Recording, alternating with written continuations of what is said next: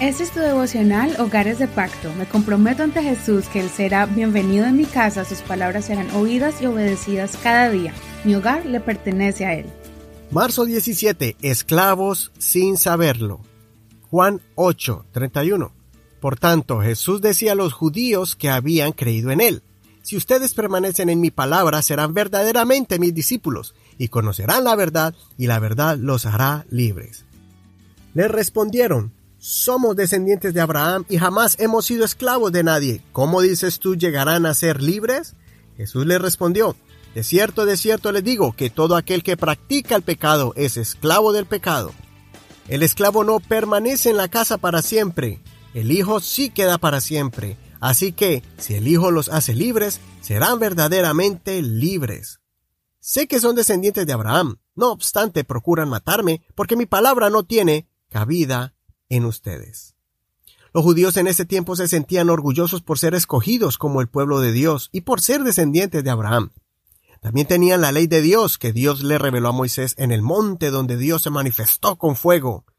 Mas sin embargo, Jesús los confronta, especialmente a aquellos que eran parte de la élite de los grupos religiosos, de los fariseos, saduceos y los intérpretes de la ley. Él les dijo que ellos son pecadores. Él usa la analogía de la, de la persona que es esclava, que el que practica el pecado es esclavo del pecado. A veces caemos en hábitos que no le agradan a Dios y pensamos que algún día lo, los vamos a cortar. Lo que empieza como una simple curiosidad se convierte en algo dañino para nuestras vidas. Estorba nuestra relación con Dios. No importa la membresía que tengamos en alguna iglesia o congregación cristiana, eso no significa que seamos verdaderamente libres. Tengamos cuidado de volver a la esclavitud, después de haber sido liberados por el sacrificio de Jesús. Por eso Él se llama el Redentor, porque es el que compra la libertad de un esclavo para después dejarlo libre.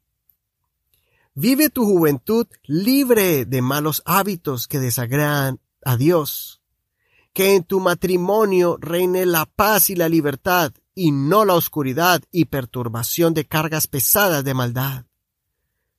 ¿Cómo hacerlo? Pues conociendo la verdad. Jesucristo es la verdad. Y cuando reconocemos eso, esas cosas que nos tienen atados, Jesús comienza a obrar en nosotros y darnos la libertad. En este capítulo, en los primeros versos, leemos la historia de la mujer adúltera. Observemos que Jesús le dijo a la mujer que fue sorprendida en adulterio, ¿Dónde están los que te acusaban? ¿Ninguno te ha condenado? Ella contestó, Ninguno, Señor. Jesús le respondió, Ni yo te condeno, vete y no peques más.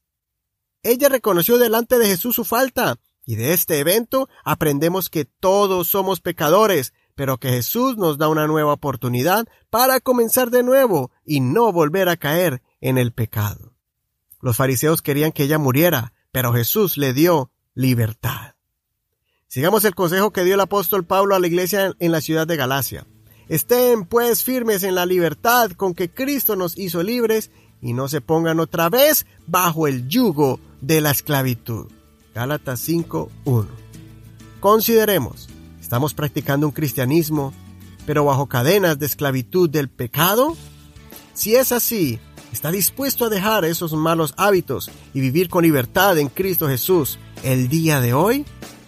Soy tu amigo Eduardo Rodríguez. No olvides leer el capítulo completamente. Mi deseo es que el Señor Jesús escuche tu oración y rompa las cadenas del pecado en el día de hoy.